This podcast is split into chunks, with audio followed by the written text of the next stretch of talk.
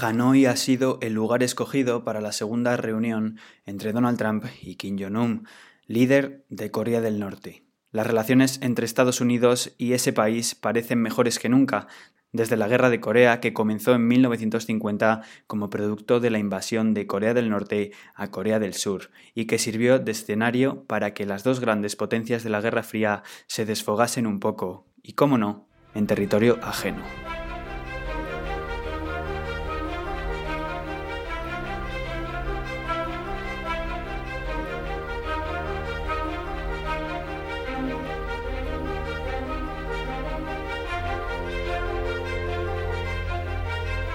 La península de Corea quedó dividida en 1945 con motivo de la Guerra Fría, un lugar de gran interés estratégico para Estados Unidos por su cercanía con China y la proximidad a la URSS. Estados Unidos y la Unión Soviética decidieron entonces que tras la Segunda Guerra Mundial, Corea, que había estado bajo el mandato japonés hasta 1945, pasase a ser un país independiente, bueno, un país no, dos países independientes, y lo independientes entre comillas. En el norte se instauró una dictadura impuesta por la Unión Soviética, y en el sur, una zona capitalista, se celebraron elecciones. Y, sorpresa, ganó el favorito de Estados Unidos, Syngman Rhee. Conocemos mucho de Corea del Norte, conocemos a sus líderes, conocemos el aislamiento en el que han sumido al país, sabemos cómo se llaman los antepasados del amado líder, pero ¿por qué no se sabe tanto de la historia de Corea del Sur? Bienvenidos al teléfono rojo.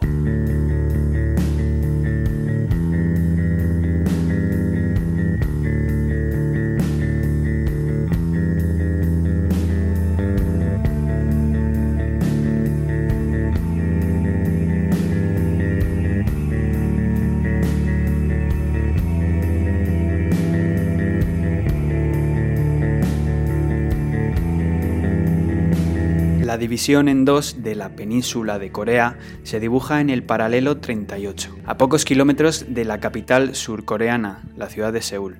Corea pasaba de estar en manos de los japoneses que habían estado en la península de 1910 a 1945 a ser un territorio libre y dividido en dos, la República Democrática de Corea o Corea del Sur y la República Democrática Popular de Corea o Corea del Norte.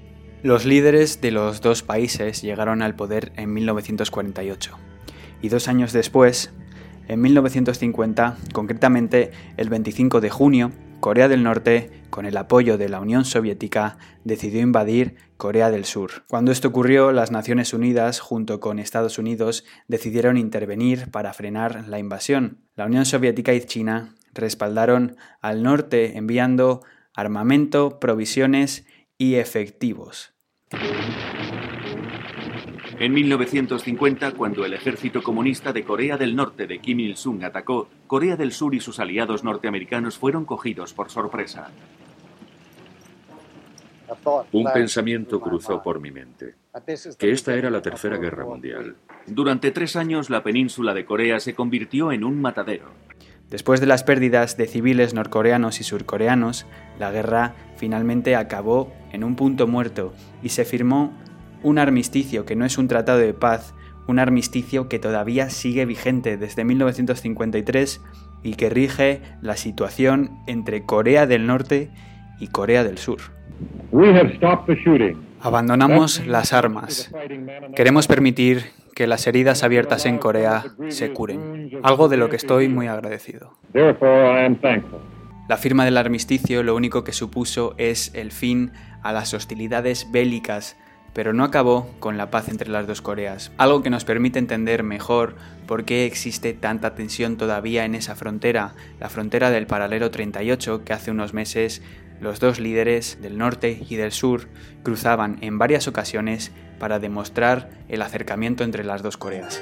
Bueno, veamos de inmediato las imágenes porque un hecho histórico se está produciendo en estos minutos en la frontera de las dos Coreas. Después de 65 años, un mandatario de Corea del Norte ha cruzado hacia territorio de sus vecinos. Kim Jong-un es el primer representante de su dinastía. Tras la guerra y unos años de desestabilidad, en 1960 un movimiento estudiantil obligó a renunciar al presidente Syngman Rhee, un presidente que contaba con el apoyo de Estados Unidos Unidos. A este evento le siguió un periodo de inestabilidad política muy grande y que un año más tarde terminaría con un golpe de Estado llevado a cabo por Park Chung-hee. Entre las medidas que llevó a cabo está la de modificar la Constitución para otorgarse poderes plenos.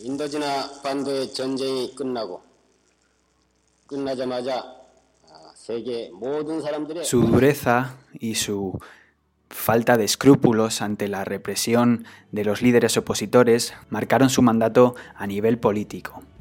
En cuanto a la economía, Park decidió instaurar la autarquía, y aunque fue duramente criticado, consiguió que la economía coreana se desarrollara de una manera significativa, ya que ayudó y alentó al rápido crecimiento económico, impulsando las exportaciones. Park fue el líder de Corea del Sur hasta que finalmente en 1979 fue asesinado por el líder de la inteligencia surcoreana en una cena. Me temo que la cena va a echarse a perder. No importa que se eche a perder, es tarde ya para cenar. Señor Driftwood, usted me había invitado a cenar aquí a las 7. Son las 8 y estamos sin cenar. ¿Cómo que no? Yo acabo de zamparme la mejor comilona de mi vida y usted sin darse cuenta. A la cabeza del sector económico se situaban los chaeboles, unos conglomerados familiares que dieron lugar a industrias y a empresas tan potentes como son ahora Hyundai, Samsung o LG, las cuales recibían incentivos estatales para desgravarse impuestos. Pero esta política de ayuda a las grandes empresas y corporaciones que llevó a cabo Park llegó en detrimento de la clase trabajadora, que se encontraba trabajando en condiciones muy precarias, horas y horas sin ser remuneradas de forma adecuada.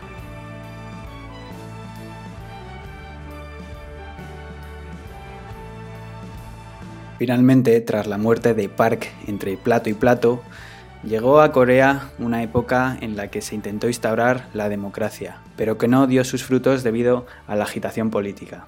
Y en 1980, otra vez, Corea sufrió un golpe de Estado. Esta vez el militar que decidió acabar con la democracia en Corea fue el general Chun Du-hwan, en contra del gobierno transitorio que se había instaurado Chun decidió hacerse con el poder, algo que no le salió muy bien ya que la población exigía un mandato democrático, una democracia que aún así no llegó, y el hecho de que Chun asumiera la presidencia llevó a los ciudadanos de Corea a protestar a nivel nacional exigiendo una democracia y una legalidad que debería ser respetada. Las protestas fueron ignoradas por un gobierno que no hizo caso a las demandas de los ciudadanos y esto terminó en una represión brutal y en una matanza, la matanza de Wanju. Los asesinatos perpetrados por el gobierno no hicieron más que alentar a la población surcoreana. Manifestaciones y protestas empezaron a surgir por todo el país y finalmente Chun tuvo que acceder y anunciar elecciones democráticas.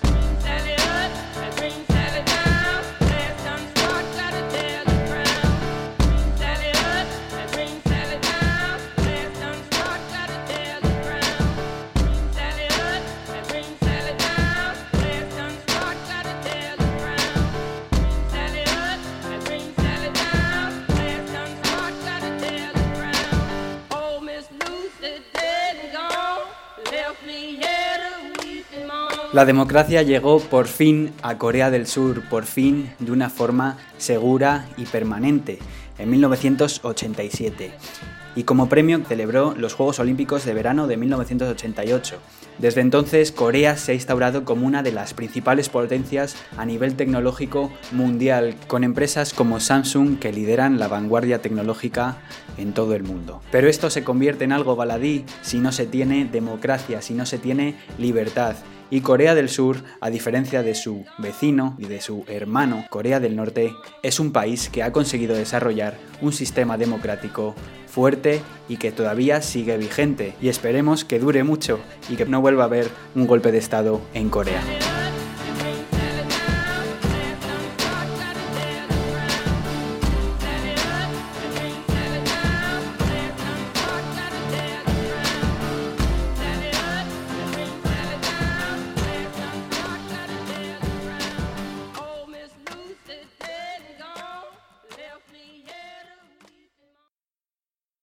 Seguimos en el teléfono rojo, tu podcast de política internacional.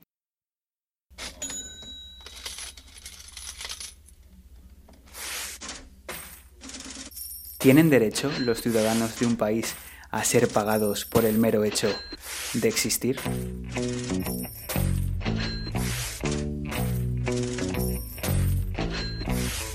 En esto precisamente se basa el concepto de renta básica universal, una idea que tiene como objetivo garantizar la subsistencia material de los ciudadanos y que persigue un ideal de justicia que muchos compartimos. El último país en llevar a cabo un experimento de estas características ha sido Finlandia, un lugar donde el estado de bienestar y la felicidad de sus ciudadanos se toma muy en serio.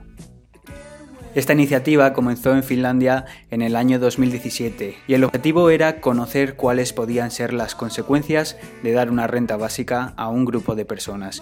Los resultados del experimento no se conocen en su totalidad, pero sí se sabe que el impacto que esta medida tuvo sobre el trabajo ha sido neutra, ya que no ha mejorado ni ha empeorado la situación laboral de las personas que participaron en este estudio y tampoco ha favorecido ni tampoco ha empeorado su proceso de búsqueda. Es decir, que estas personas no se han vuelto vagas, que era uno de los peligros que se barajaban a la hora de plantearse dar o no una renta básica universal.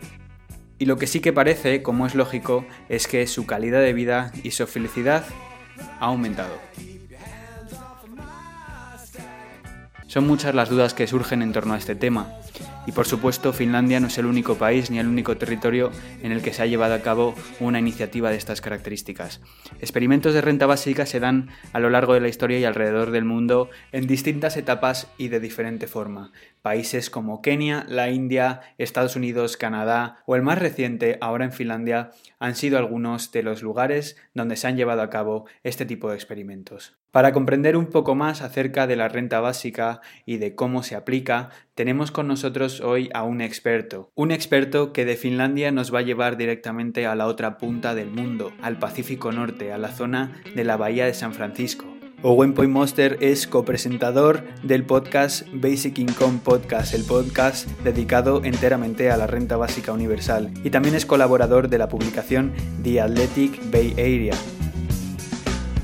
to decide that the things that I tried were in my life just to get high on.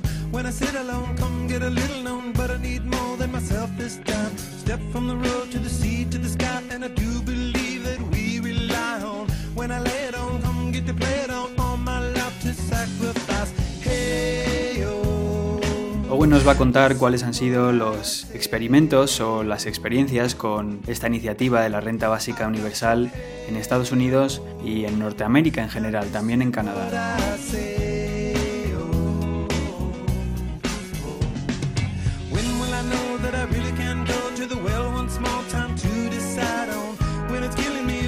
Buenos días, Owen, y gracias por atenderme. ¿Cuál fue el primer experimento de renta básica universal en Estados Unidos? So, I think you would go back to the 70s, actually, or starting in the 60s. Um, Creo que todo empezó en los 70 o en los 60. Había algunos experimentos fomentados por la administración Nixon y el movimiento estaba ganando mucho apoyo. En esos momentos el debate era más eh, cómo sería una renta básica universal y cómo se articularía en los Estados Unidos. Había además una gran preocupación por parte de los políticos. En lugar de ir a por una renta básica universal completa, decidieron hacer algunos experimentos y hay algunos ejemplos alrededor del país. En algunas ciudades, en algunas, sobre todo en algunas zonas rurales, con diferentes grupos a los que se aplicaría esta renta básica, de diferentes edades en diferentes situaciones sociales y laborales. Querían saber si la gente se iría de sus trabajos, si dejarían de trabajar y cuáles serían los efectos de esta renta básica. El factor que más le preocupaba era el factor ese de la posibilidad de quitar el trabajo. Y los resultados fueron bastante positivos, aunque posteriormente y tras haber hecho el estudio surgieron unos datos que decían que las consecuencias de este no habían sido del todo positivas. Al parecer eso tuvo unas consecuencias políticas que era un poco difícil de mantener. Pero en el ámbito laboral lo que demostraban los resultados es que la gente no dejaba de trabajar ni se iba de sus empleos. Así que los resultados, dentro de lo que cabe a nivel laboral, fueron positivos. Pero a pesar de estos datos positivos, parece ser que lo otro pesó más y los experimentos empezaron a dejar de hacerse y cayeron un poco en el olvido. Entonces podemos decir que no funcionó muy bien, no, no prosperó este experimento. Bueno, los experimentos tienen buenos resultados, pero en términos de crear una renta básica universal en los Estados Unidos, no, no prosperó. Se han llevado a cabo recientemente distintos experimentos en Estados Unidos y Canadá de renta básica universal. ¿Me puedes contar un poco cuáles fueron los resultados de, estas pruebas que hicieron en estos países? Um, ah, uh,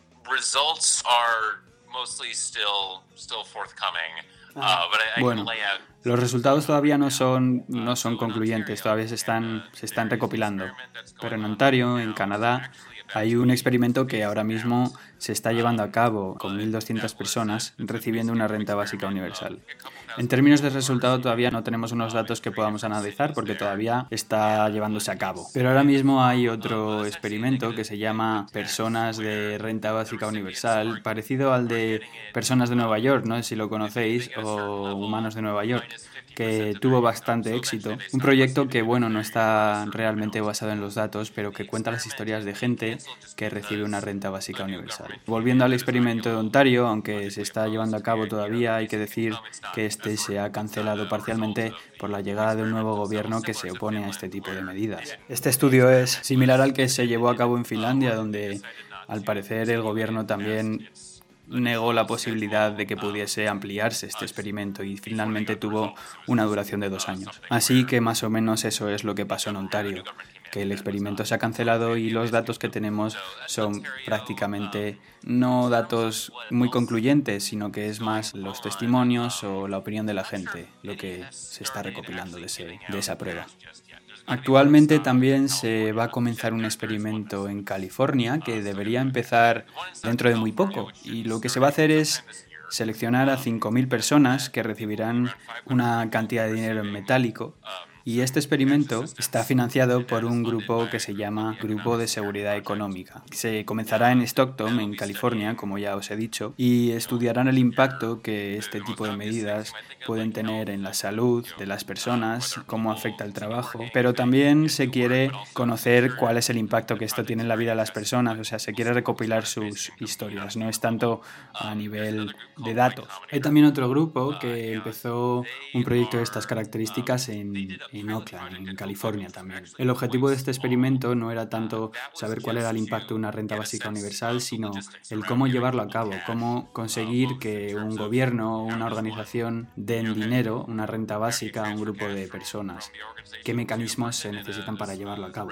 Este es un proyecto piloto que lo que pretende es servir como ejemplo para uno que se desarrollará más adelante en un par de estados, pero todavía no tienen muy claro cómo van a financiarlo. En la ciudad de Chicago hace poco también se comenzó un proyecto de estas características en las que un determinado grupo de personas, de ciudadanos, recibía una cantidad de mil dólares mensuales y el objetivo era estudiar los resultados e intentar conocer cuáles podrían ser las conclusiones y los resultados de dar una renta básica universal o de instaurar una ley de renta básica universal a nivel estatal en los Estados Unidos. Y más o menos todos estos son los ejemplos que, que están teniendo más relevancia o más importancia en Estados Unidos.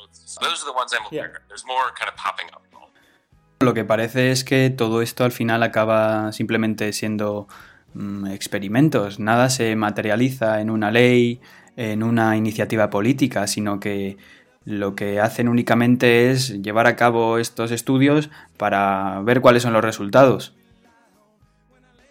Right. In terms of legislation, Correcto. En términos de legislación, hay alguna gente en el Congreso de los Estados Unidos, algunos están intentando llegar a ser presidentes, se van a sumar a la carrera electoral, que tienen proyectos similares.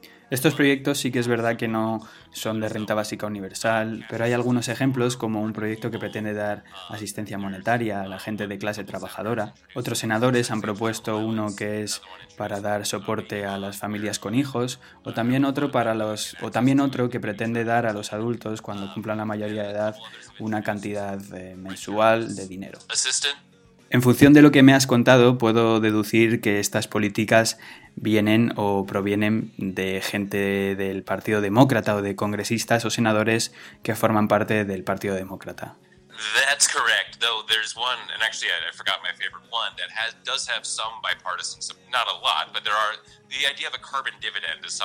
Es correcto, sí, pero sí que es cierto que algunos tienen apoyo de ambos partidos. No son muchos, pero sí que es verdad que algunos republicanos y demócratas están de acuerdo en poner un impuesto al carbón, ya sea al uso de carbón o a la extracción del mismo, con el objetivo de distribuir esa cantidad de dinero que se recoja de estos impuestos entre los ciudadanos. Creo que el estado de Maryland ya hace algo similar. Y esto es una idea que, está consiguiendo apoyo de ambos partidos, que claramente reconocen que es necesario hacer algo frente al cambio climático. Pero sí, la mayoría de gente que, que defiende esto son políticos del Partido Demócrata. Estamos hablando mucho de iniciativas a nivel local, eh, de iniciativas a nivel regional, pero mi pregunta es, ¿podría llegar a ser esto, a pesar de que la legislación en los estados de Estados Unidos sabemos que puede ser diferente y que hay bastantes diferencias en cuanto a las leyes en cada estado, pero ¿podría llegar esto a convertirse en una ley o en una iniciativa a nivel nacional?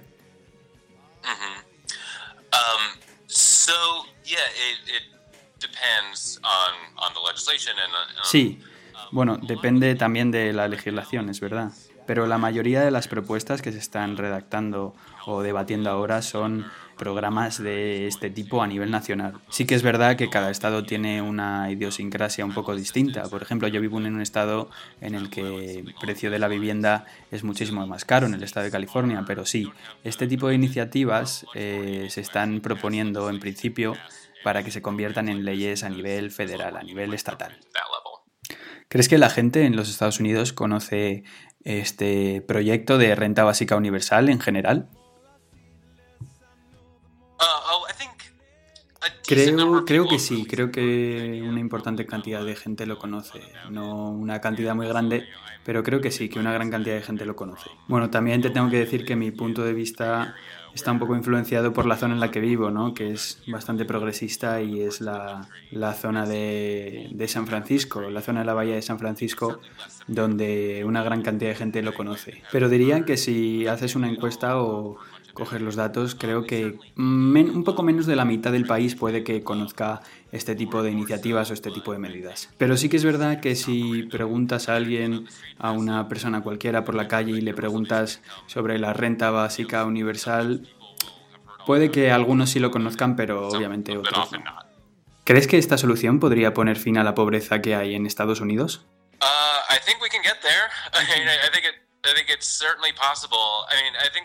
Creo que, creo que podemos conseguirlo, creo que es posible. Los estudios que hemos hecho en el país indican que lo que hace a la gente pobre es la escasez o la falta de dinero. O sea, parece claro que la pobreza viene generada por la falta de dinero, ¿no? Por la falta de ingresos. Puede que no lleguemos a acabar con la pobreza, pero creo que nos quedaríamos muy cerca.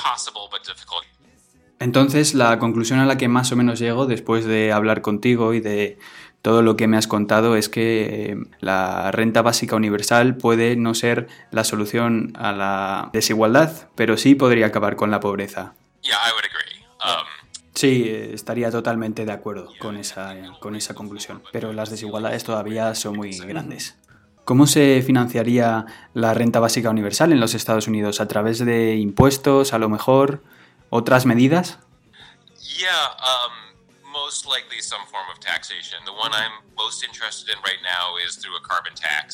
Sí, lo más probable es que se financiase a través de, impuestos.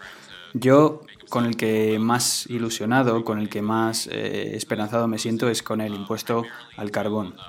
Y se están promoviendo cosas como por ejemplo subir los impuestos a los más ricos, ese tipo de medidas. Pero también existen otras propuestas que son defendidas por diferentes grupos o por distinta gente, como por ejemplo la del estado de Alaska, donde existe ya como una especie de impuesto de este tipo en el que se graban las extracciones de aceite. Y con esa cantidad que se recauda, el Estado paga una cantidad a sus, a sus ciudadanos.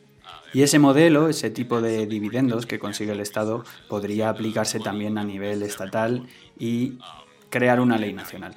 Pero sí, la forma de financiar la renta básica universal sería a través de distintos tipos de impuestos o, o medidas similares. Um, so yeah, it would be through various forms of taxation most likely, but yeah, probably the, that would be the base of it.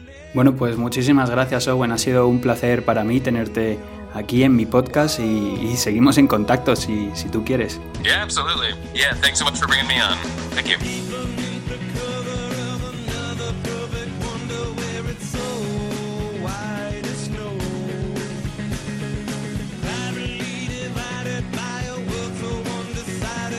Owen Point Monster es periodista y trabaja para The Athletic en la Bay Area y además es co-presentador del podcast Renta Básica Universal Basic Income Podcast.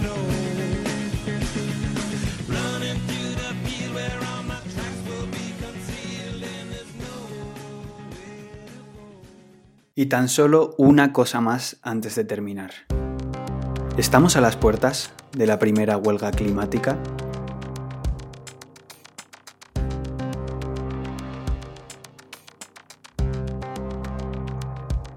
La adolescente sueca Greta Thunberg fue la primera joven que decidió hacer huelga por el medio ambiente. Dejó de ir al colegio y comenzó una protesta el pasado septiembre con el objetivo de conseguir concienciar a la clase política de su país, que en ese momento se encontraba en periodo electoral. Greta quería que los políticos incluyesen entre los problemas de la campaña electoral el cambio climático, que pensaba ella había pasado desapercibida. Ella ha sido la primera, pero miles de jóvenes en edad escolar han comenzado a sumarse a estos paros en todo el mundo. Alexandria Villasenor, una joven de Nueva York, acude desde hace unos meses todos los viernes a un banco frente a la sede de las Naciones Unidas a protestar contra la inacción por el cambio climático. Ellas dos no están solas. Los jóvenes de los colegios e institutos de Bruselas también se han sumado a esta protesta y a la huelga y todas las semanas se manifiestan en las calles de la capital belga pidiendo medidas y acciones para evitar una catástrofe climática irreversible.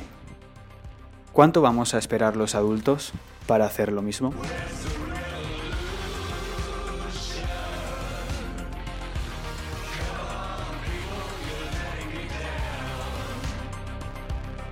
Esto ha sido todo por esta semana. Un saludo de Ignacio Fernández Vázquez y ya sabéis, si os ha gustado podéis suscribiros, también podéis seguirme en Twitter, arroba OOHTofu o compartir con vuestros padres, con vuestros hermanos, con vuestros amigos o con vuestros vecinos, con quien queráis este podcast.